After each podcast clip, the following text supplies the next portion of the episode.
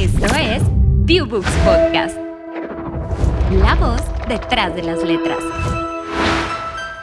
Una producción de ViewBooks Media. Hola, hola, ¿qué tal? Bienvenidos a este nuevo episodio de ViewBooks Podcast, La voz detrás de las letras. Yo soy Juliana García Mora y hoy estoy en el estudio, bueno, a través eh, de Zoom. Estamos a larga distancia en este capítulo con la autora Gabriela Luna Pacheco.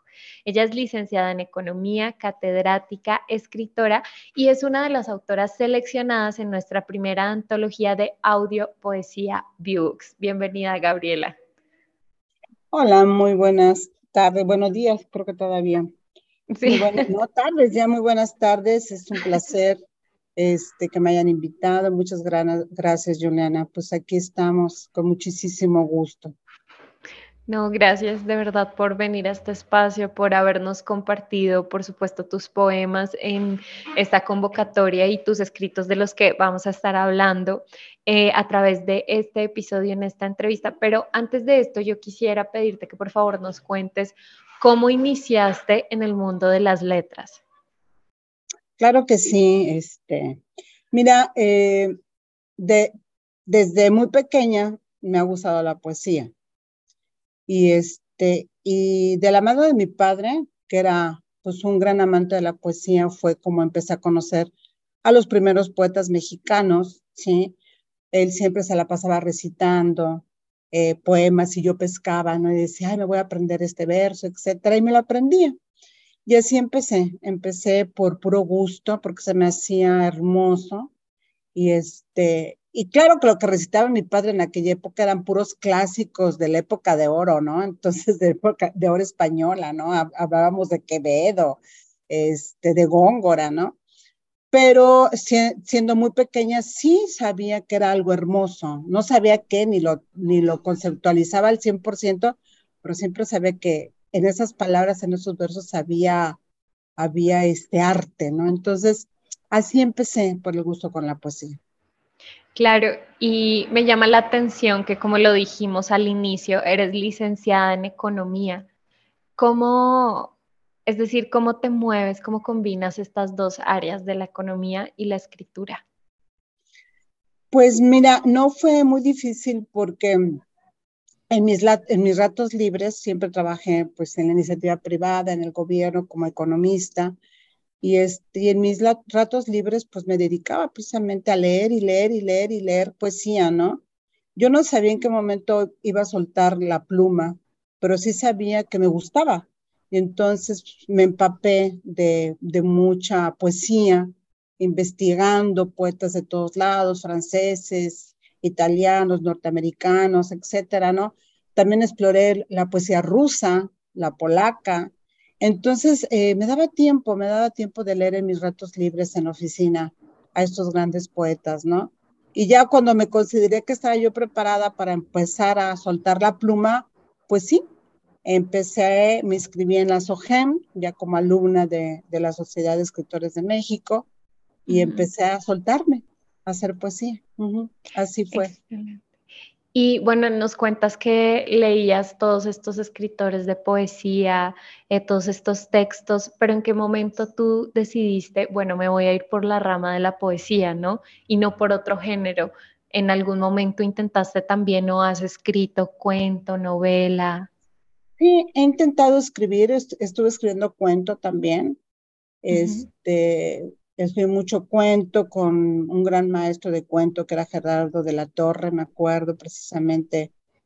Eh, eh, fueron mis inicios de cuento y no, no hacía yo tan mal, nada más que yo sentía que había algo que no me llenaba. Y fue cuando dije, no, la poesía es lo mío.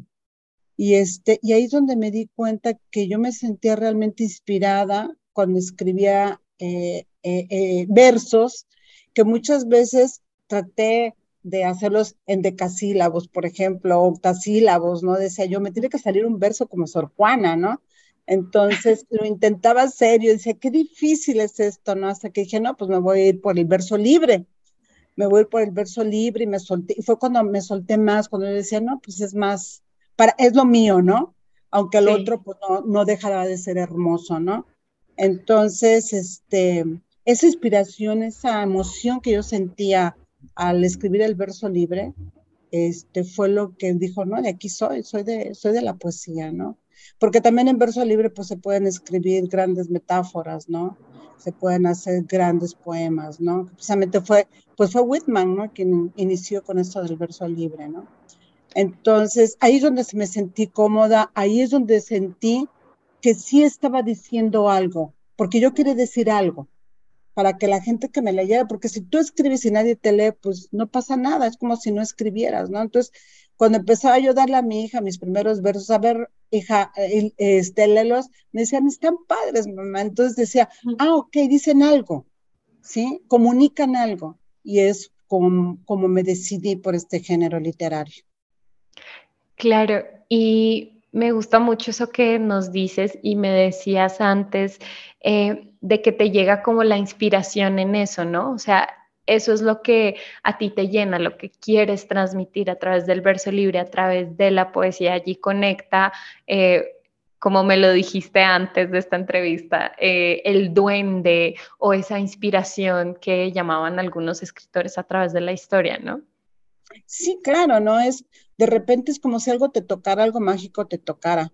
No sabemos qué es, pero pues es una inspiración que yo te platicaba, que, que Lorca lo llamaba el duende, ¿no? Este, tiene duende, es algo que te inspira, que no sabes de dónde viene, ¿no? Este, y que, y que también eh, en un momento de iluminación, o podrías llamar un momento de iluminación, ¿no? que de repente te llega y dices, yo no sé por qué ahorita la pluma la suelto tan fácil, ¿no?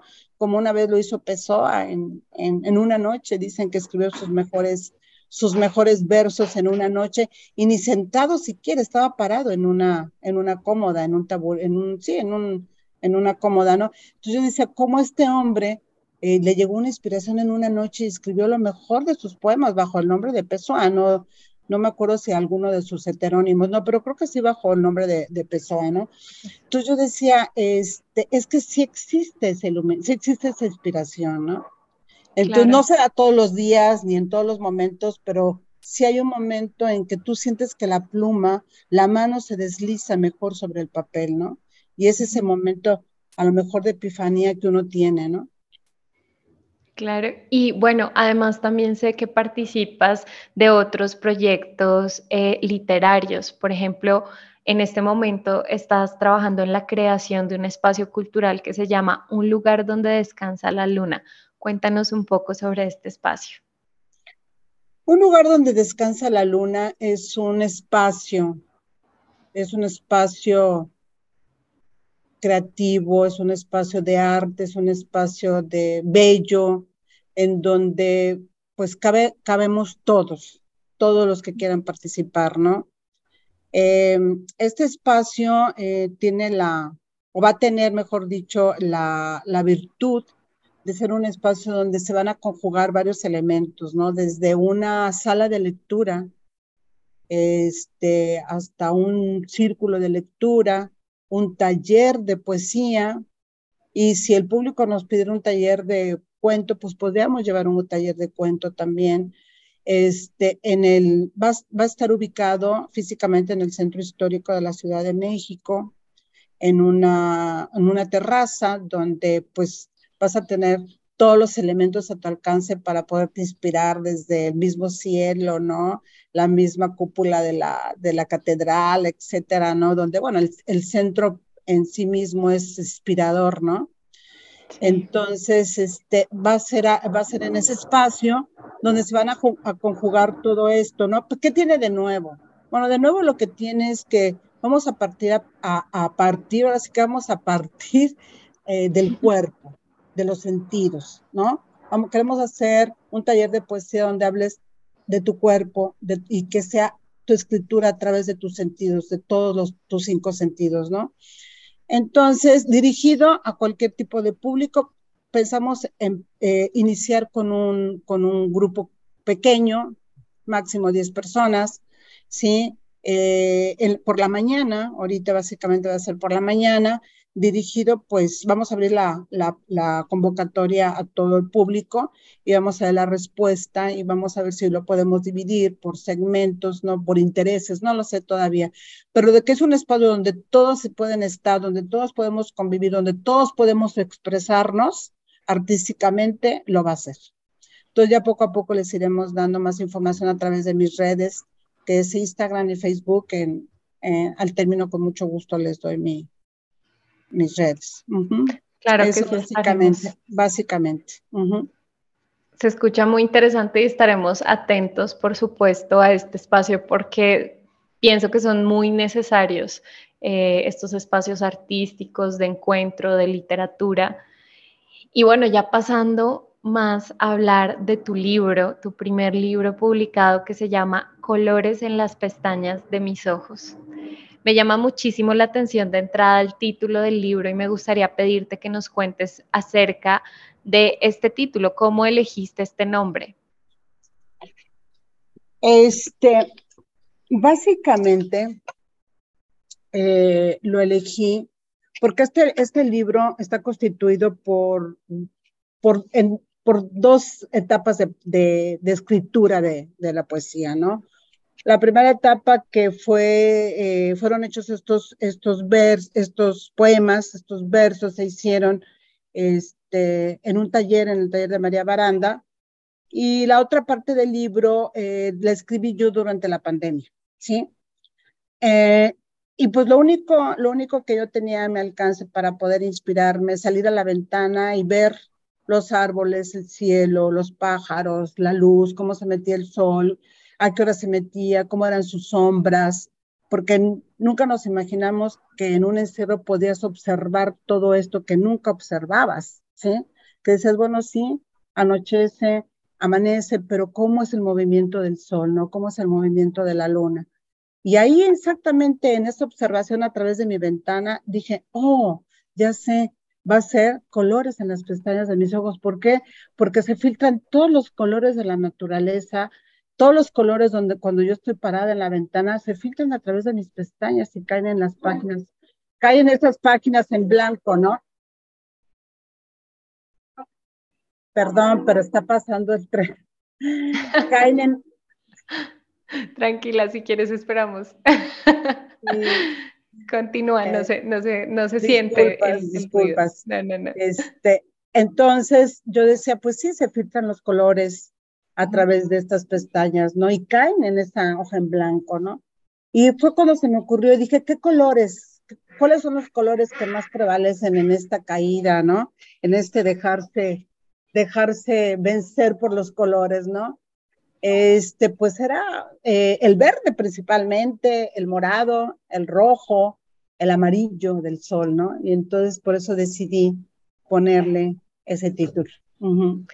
Claro, además el libro, em, digamos, está segmentado en colores, ¿no? Cuéntanos ahora un poco sobre ese proceso de creación, cómo armaste el libro. Me dices que, me dices que precisamente tenías eh, unos poemas ya desde antes allí escritos y otros fueron durante la pandemia. Entonces, ¿cómo fue este proceso ya momento a momento en el que tú te sentaste a armar el poemario? Fíjate que antes de la pandemia hubo una marcha por la mujer, el 8 de marzo, todavía se dio la marcha y creo que nos cerraron el día 19 las actividades. Eh, esa marcha fue muy significativa, ¿no? Y entonces, el primer color que se me ocurrió a mí precisamente fue el morado, eh, porque es un, color eh, en donde estamos representadas casi todas, ¿no? Bueno, el morado y el verde, ¿no?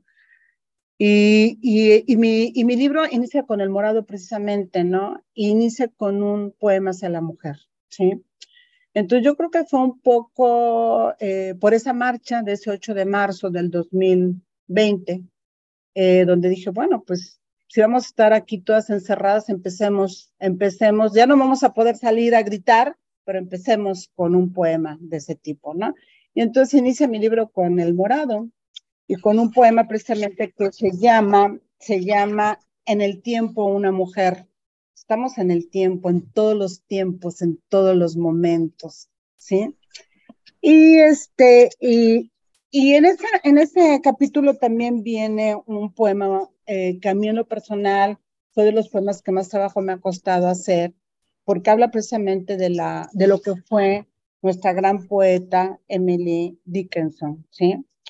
Entonces, describir a ella en un poema, pues se me hace eh, que ningún poema le podría hacer justicia a una gran escritora como ella, ¿no? Entonces decía, ¿cómo lo hago, no? Entonces, traté de encontrar las palabras exactas, los versos más hermosos que yo pude encontrar en, para escribirle a ella, ¿no? Y, y creo que está más o menos logrado el poema, ¿no? Y, y, también pues habla de, de, esta mujer que quería decir tantas cosas y que finalmente las dijo, sí las dijo, su, su, encierro no se, lo, no se lo impidió porque a través de la escritura habló, ¿no? Entonces yo creo que también este, e, esta, esta imagen de esta gran poetisa pues tiene que estar en, cualquier, en todos los poemarios del mundo, yo me imagino, ¿no?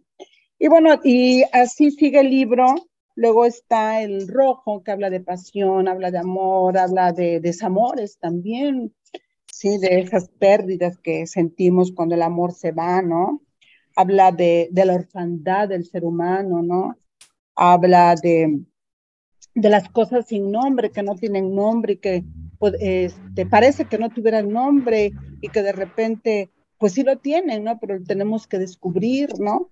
De esa angustia que, de, de, caminar por el mundo sin saber a dónde por dónde, ¿no? Este, luego viene el verde, viene también el color verde, que este verde pues habla también de vida, ¿no?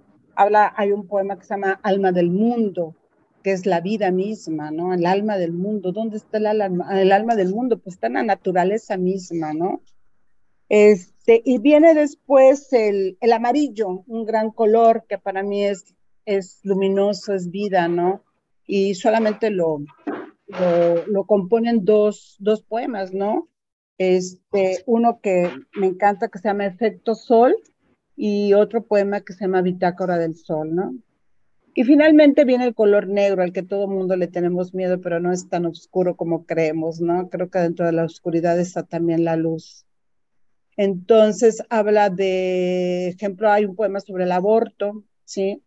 este, que de alguna u otra manera, pues muchas mujeres se identifican con eso, entonces el sentir, el sentir que de alguna manera se pueden leer, se pueden ver reflejadas, este, hablando de mujeres hacia mujeres, eh, yo creo que es una, es un, pues es un llamado, es un grito, ¿no? Un grito con el que todas las mujeres en un momento nos hemos identificado, ¿no? Luego hay otro que se llama Mujer Vacía, ¿no? Eh, y, y, decía yo también habla de la orfandad, ¿no? Y así termina este libro que es de 60 páginas aproximadamente, y que bueno, este, en su contraportada, la escritora María, de Carmen, María, María Carmen Velasco Ballesteros, Ballesteros, quien es premio Aguascalientes 2022, me hizo favor de, de, escribir acerca, acerca de él, en donde habla precisamente de un libro de, de este de contrastes, ¿no? De contrastes, sí. Justo, justo te quería, justo quería, discúlpame, justo quería hacer referencia a eso porque me parece muy interesante lo que, dice, lo que dijiste hace un momento, por ejemplo, cuando están los poemas del color negro, pero nos hablas justo de que no hay esta oscuridad sin luz y no hay luz sin la oscuridad. Y en la contraportada, como bien lo dices, desde allí le dices a tu audiencia, a los lectores, que es un libro de contrastes, ¿no? Que se ve reflejado en ello esos contrastes. ¿Por qué buscar en esta esencia? ¿Qué te llama a buscar en esta esencia de contrastes? Una de las grandes preguntas del ser humano es quién soy. Otra de las grandes incógnitas es el ser y el estar. Y bueno, hay grandes filósofos que han hablado de eso. Yo de alguna manera solamente trato de plasmar ahí una reflexión, ¿no? El que te preguntes, el que te hagas preguntas precisamente, ¿no? No es un tratado filosófico ni mucho menos. Eh, simplemente eh, el, el hacerte reflexionar, el hacer al lector que se pregunte, ¿no? ¿Por qué el frío, el calor, eh, lo negro, lo blanco, ¿no? Está en todo ese contraste, en todo lo que podamos nosotros percibir con nuestros sentidos, ¿no? Y más allá de nuestros sentidos, ¿no? Entonces, trato de hacerlo de una manera muy sutil, ¿no? De una manera, con los elementos de la misma naturaleza, ¿no? Este, como el sol, los árboles, los pájaros, etcétera, ¿no? Entonces yo creo que es muy, mi, mi poemario es muy fácil, muy fácil de entender, aunque cada quien le pueda dar la interpretación que de acuerdo a sus vivencias le, eh, le haga, ¿no? Porque pues cada persona lo lee diferente, ¿no? Pero lo que sí es la esencia y la esencia de la poesía que yo hago, que yo trato de hacer, es muy, muy este, de contrastes para que tú misma te preguntes como lector, te cuestiones y eso te lleva a hacer una introspección de ti, ¿no? Porque los, eh, el mundo de los que leen poesía pues es muy pequeño, ¿no? O sea, es muchísimo más, digo, ¿quién compra poesía, no? Es mucho más, este, más, este, tiene mejor aceptación la novela, por supuesto, o el cuento, ¿no? Y hay grandes novelistas y grandes cuentistas y sobre todo mujeres mexicanas hoy por hoy están haciendo, están haciendo historia en la novela mexicana, ¿no? Entonces, la poesía siempre ha estado un poco rezagada, ¿no? Pero si a alguien le llega un libro como este, que bueno, eh, o como muchos poetas que estamos escribiendo en editoriales que son independientes, que no son editoriales de gran nombre, que, que perciban que también hay grandes artistas que podemos decir mucho al mundo, ¿no? Entonces yo creo que este libro está eh, dirigido a todo público para hacer una reflexión, ¿no? Excelente. Y bueno, me llamaba mucho la atención ahorita que nos decías justo em, que uno de los poemas ha sido de los que más te ha costado. Entonces mi siguiente pregunta iba un poco enfocada, va un poco enfocada a esto. ¿Cuál de los poemas que tienes dentro de tu poemario dirías que es uno, por ejemplo, al que le tienes un cariño especial o el que más te ha costado o también puede ser el que salió por sí solo, como que estaba dentro de ti y las palabras simplemente surgieron allí a través de, tu escritura? Bueno, el que, el, que me gusta y bueno, y, y, da este inicio el libro con ese poema se llama En el tiempo una mujer, ¿sí? Eh, es un poema, pues obviamente, dirigido a todas las mujeres, que somos muchas. y este, el, el, poema que de alguna manera me costó más trabajo y, y, ya adelanté un poquito fue el que hice a Emily Dickinson. Este poema se llama ¿Dónde? ¿Sí? Y está dirigido a esta gran escritora, sobre todo poeta, eh, que no hay palabras para describirla, porque todas yo creo que se le quedan chicas. Y entonces decía, ¿cómo una poeta humildemente como yo puedo hacer, puedo engrandecer a una gran poeta como Emily Dickinson sin verme eh, de alguna manera, pues, que, que, no tenga, que, que no contenga cosas que, que, solamente ensalcen su figura, sino que digan su esencia, ¿no? O la esencia de su poesía, ¿no? Entonces me costó mucho trabajo porque yo decía, ¿cómo hacerlo, no? Eh, medianamente está logrado, creo yo. y este, y bueno, y me da un, gran orgullo porque es una, un homenaje a esta poeta que yo al leerla le he aprendido muchísimo, ¿no? Y, y uno que salió muy fácil, que salió eh, fácil, que surgió así en un momento a lo mejor de epifanía, como decía Pessoa, fue precisamente el Bitácora del Sol. Bitácora del Sol, que son todos los poemas, es una serie de 15 poemas pequeños dedicados al sol, en donde habla precisamente desde el sol, que donde sus rayos caen en tu taza, en tu primera taza de café, hasta el sol que, que de repente pues se mete y es de noche, ¿no? Entonces te habla desde lo que te ilumina hasta cuando se va acercando la noche, ¿no? Pero que es el mismo sol que siempre está contigo, ¿no?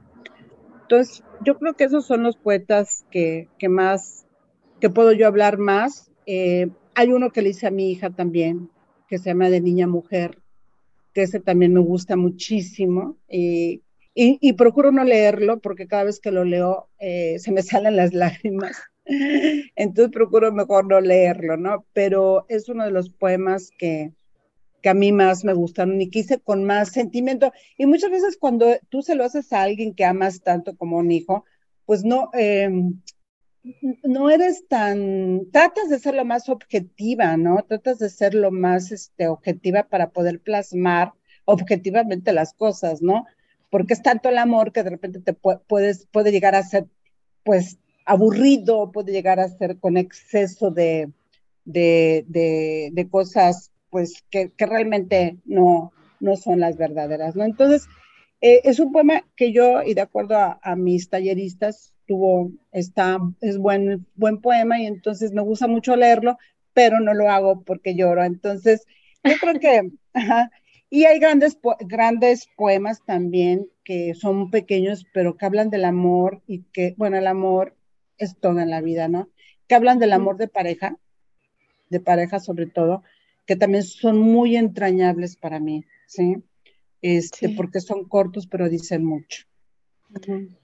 Claro, y bueno, también pasando a los poemas, que tú nos enviaste de la convocatoria de Viewbooks de audio poesía que fueron seleccionados, quisiera mencionar eh, tus poemas que son Infinitud en el delta de un río, Tus ojos y mi tiempo y me causa muchísima curiosidad que mucho de lo que me estás hablando en este momento, de lo que nos estás compartiendo, que plasmas allí a través de tus letras, pues se ve exactamente reflejado, es decir, yo los leí antes de oírlos en tu voz, de lo que también vamos a hablar ahorita, y se ve todo esto que tú nos estás contando que hay detrás de tu proceso de creación de escritura. Eh, allí plasmado. Me llama también la atención que Dos de estos poemas también tienen que ver con el sentido de la vista y con los ojos. ¿Podría también este ser un tema recurrente en tu obra, al igual que el título de tu libro? ¿Hay algo especial a través de este sentido que te orienta a ti a crear letras con base en ello? Pues mira, yo creo que uno de los sentidos donde más conscientes estamos es la vista. Em, en mi caso, ¿no? Habrá otras personas que en mi caso, la vista y la forma en que tú miras las cosas, hay una gran diferencia, ¿no? Pero el mirar, el tener el privilegio de mirar, realmente mirar te lleva a la observación. Y la observación para nosotros los poetas es lo que da, puede dar vida o da vida a un, poema o un verso. Eso no quiere decir que si tú no ves, que hay gente que no tiene el privilegio de ver, no lo puedas sentir, ¿no? Pero ya desarrollan otros sentidos esa, esas hermosas personas, ¿no? Los que puede, tenemos el privilegio de mirar, pues observar nos lleva exactamente a sentir hasta lo que siente un árbol. ¿Qué siente el árbol cuando está soplando el, viento? Y plasmarlo en un, en un en blanco es difícil. Sin embargo, tienes esa inspiración que, que surge precisamente de, de cómo miras y de cómo sientes, ¿no? Entonces, yo siempre le he apostado mucho a la mirada, porque a través de la mirada yo observo todos los fenómenos que pasan en el cielo, en la naturaleza, en los animales, en, el, en las mismas parejas que tú puedes ver en un parque, ¿no? Sentadas. Por eso hablas también del amor, ¿no? Porque tú puedes ver una pareja pasear en la calle y decir, wow, y pero ¿cómo la está viendo, no? O puedes pasar desapercibido y decir, ay, unos más, no, ¿cómo le está viendo? ¿Cómo se están viendo la, esa pareja, no? Y te surge, y dices, llegas a casi y dices un poema sobre lo que vi, ¿sí?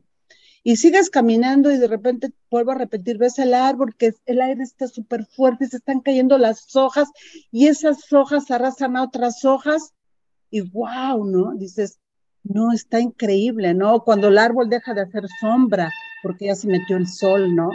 Entonces la mirada yo creo que es parte fundamental para poder escribir poesía, ¿no? Entonces, eh, esa primera parte de Gabriela Luna como poeta, pues está enfocada precisamente a la mirada.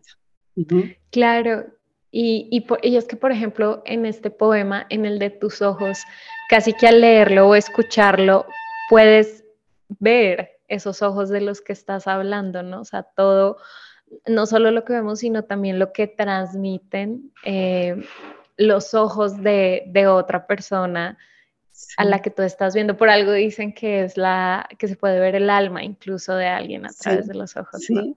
Y tienes toda la razón, porque en este poema que hablas tú de tus ojos, tus ojos de cielo azul escurrieron, ¿no? O sea, dirían unos, pues es que los ojos no escurren, no, pero es que están tan llenos de azul que se escurren, ¿no? Sí. Eh, y, y, y, dónde va a parar un azul? Pues en, en, un mar, ¿no? En el mar, ¿no? Y, y, ese mar es compartido, porque también en el mar yo estoy, ¿no? Entonces, eso, es para mí eh, eh, el, lo importante de, de, de, esos ojos que yo algún día vi, que no, yo sé de quiénes son esos ojos. yo sé quién le hizo ese poema, pero eran completamente azules, ¿no? Entonces parecía que el cielo los llenaba de, azul, ¿no? Entonces, eh, ¿qué tan importante es la, esos ojos y qué tan importante es la mirada? Pues se puede escribir tratados enteros sobre este tema, ¿no? Sí. Pero creo que en este momento, pues yo ya terminé con este tema y mi siguiente libro pues va a ser de otro tema.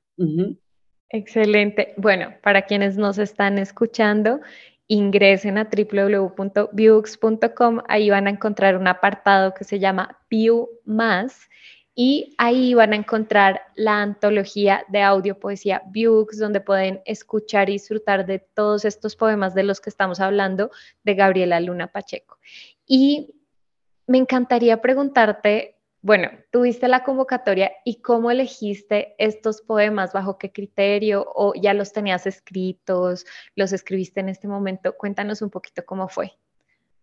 No, te vi la convocatoria y me entusiasmé mucho, porque yo dije, ay, voy a mandar mis poemas, o sea, y dije, bueno, pues a ver si los escogen, ¿no? Este, ¿cuáles? ¿Cuáles? ¿Cuáles escojo? Y ya tenía yo casi ya mi libro preparado y yo dije, bueno, eh, este estos de los ojos, para que sea como una, una, este, un tema, ¿sí? Que sean de un solo tema, y por eso los escogí, ¿no? Este, y, muy entusiasmada los envié, ¿no? Dije, los ojos, la mirada, todo, todo eso que les he, estado platicando, que para mí es tan importante, pues vamos a mandar este, estos, tres, estos tres poemas, ¿no? Entonces, eso fue como los, como los escogí, ¿no? Para que fueran de una temática, ¿no? Y que iluminaran, porque los ojos iluminan también, ¿no? Entonces yo dije, igual esa iluminación de los ojos este, pues, está, es tan importante y tan increíble, increíble cuando lo lees, que dices, ah, digo, a lo mejor me escojan. Entonces, con esa esperanza, yo también los mandé, ¿no? Porque siento que, que dicen mucho los poemas. Claro, y bueno, y además los grabaste con tu voz. Cuéntanos cómo fue, eh, cómo viviste ese proceso de narrarlos con tu voz aquí en los estudios. Pues mira, eh, al principio tenía yo mucho nervio, nunca lo había hecho, jamás un micrófono, menos en una cabina, y decía, what, ¿qué es esto? Lo quise hacer porque pues hay que, hay que, era un reto, era un reto, muchas veces pues uno no se escucha bien en los micrófonos y dices, ay, qué feo, ¿no? O sea, pero dije, no, es un reto, tengo que, tengo que, intentarlo, ¿no? Y bueno, con ayuda del gran equipo de Viewbooks lo hice. Este, me marcaron los lineamientos, la línea, me corregían y súper bien. Yo dije, no, wow. Este, me empecé a sentir poco a poco cómoda, más cómoda como transcurría el tiempo. Y finalmente, pues creo que lo, pude haber hecho mejor, obviamente, pero bueno, este, en ese momento pues fue una experiencia por, de primera vez y dije, bueno, me sentí muy cómoda, me sentí increíblemente feliz porque fue una oportunidad y fue una maravillosa experiencia estar grabando para ViewBooks. Muchísimas gracias otra vez. No, a ti por compartirnos, eh, pues estas letras tan maravillosas que escribes y además es que esto también es otra experiencia, oírlo con todo el diseño sonoro, con tu voz que también lo vas a interpretar de una forma diferente a como lo haría otro locutor, porque tú lo escribiste. Entonces, sí siento que, que pues esto lleva otra experiencia, lo sumerge a uno en, otra tipo, en otro tipo de conexión como oyente de esta audio poesía. Y bueno, ya estamos casi llegando al final de este podcast, de esta entrevista, pero me gustaría pedirte, ahorita mencionaste que estás escribiendo otro libro. Cuéntanos un poco sobre este nuevo proyecto. ¿Qué nos puedes adelantar? Sí, este, estoy, ya tengo un tiempo escribiendo. Creo que tengo ya algunos poemas que podrían formar parte de mi segundo libro estoy buscando la temática, el cómo acomodarlos, el cómo volverlos a, eh, hay que volverlos a revisar, etcétera.